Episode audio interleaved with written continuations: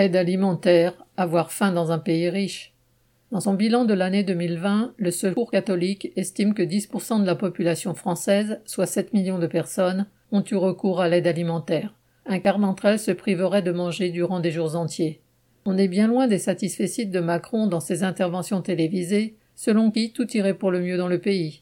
Mais il parlait sans doute de cette grande bourgeoisie qui a pu sauver ses profits. En effet, tout va bien pour elle, pendant qu'une partie des classes populaires sont forcées d'avoir recours à des colis alimentaires ou à des soupes populaires.